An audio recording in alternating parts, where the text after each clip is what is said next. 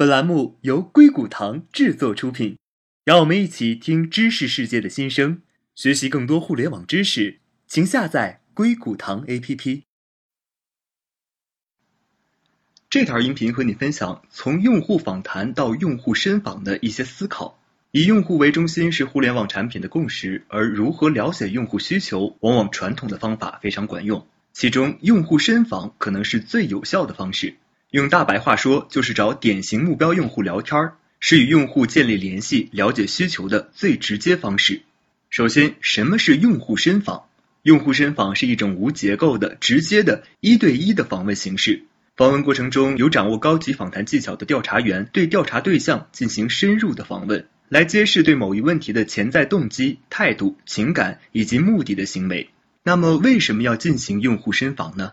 很显然，可以通过用户深访深入了解用户的真实需求，验证产品初步方案的可行性，确认初步方案的优缺点，避免主观臆断。可以挖掘用户的潜在需求，更好的确认用户需求、用户痛点、目标用户、产品定位，以提升产品和活动方案的可行性。其次，如何能让每一次用户深访成本更低、价值更大、效率更高呢？这里就从四个关键点来说明。第一个关键点，明确深访的目的与需求，一定要明确清楚核心目的。在做访谈之前，采取先做加法后做减法，将需要了解的点一条条整理明确出来。第二个关键点，筛选具有代表性的访问用户。每一款产品都拥有万以上的用户。不可能对每一个用户进行访问，必须要进行代表性群体的维度细分，选择高样本用户。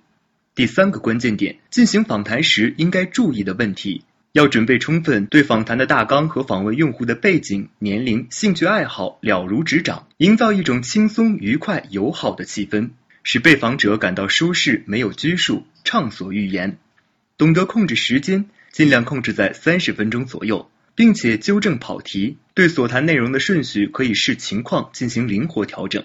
得出的答案要有明确性，注意到用户的肢体语言、身体语言可以解读真实的心理。第四个关键点，提问的技巧。提问的重要作用在于引起被访者的注意，为被访者的思考提供既定的方向，可以获得自己希望得到的信息，可以传达自己的感受，引起对方思考，可以控制访谈方向。那来一起看一下有哪些提问技巧。首先，注意提问的类型，像封闭式提问是在一定范围内引出肯定或否定的答复提问。这种提问一般情况下，被访者也不需要太多的思考过程和时间即可答复。当然，提问时会产生一定的压力。像开放式提问是问题不限定答复范围，这类提问通常是无法用是或否等简单的字句来回答的。被访问者可以畅所欲言，例如，请问您对家的感受是什么样的？像婉转式提问，是在敏感性的问题上采用婉转的语气或者词句进行的提问，这样既可以避免难堪，又可以同时达到你的目的。如果你发现有个朋友买了充气娃娃，你会怎么想？澄清式访问，针对对方答复重复措辞，使对方能够证实或者补充原先答复的一种提问。例如，您刚才说您用了一段时间，那现在是否还在使用呢？像引导式提问是具有强烈的暗示性的提问，主要是为了引导用户一步步走上问题。这类问题适合跑题之后将用户引导回正题。其次，提问的时机，在被访者发言的时候，哪怕有一些跑题，也不要打断他，因为打断别人说话是不礼貌的。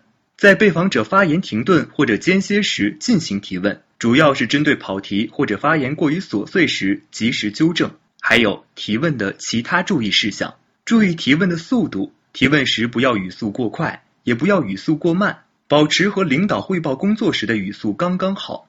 注意被访者的心境变化，针对不同的问题，按被访者当时心态变化提出。重点的问题适宜安排在谈话的兴奋期提出。提问后给出回答的时间，尽量保持问题的连续性。照顾问题之间的逻辑关系，不能忽左忽右，让被提问者无所适从。最后，用户访谈结束，访谈结束后需要及时整理访谈纪要。如果在产品的研发设计过程中写访谈报告输出给到需求方，可能时间上会比较紧急，粗略的传达重要信息就好。当然，如果上线后的产品在不是很紧急的情况下，报告还是有必要更加正规一些的。以上就是对用户深访的分享，希望对你有所启发。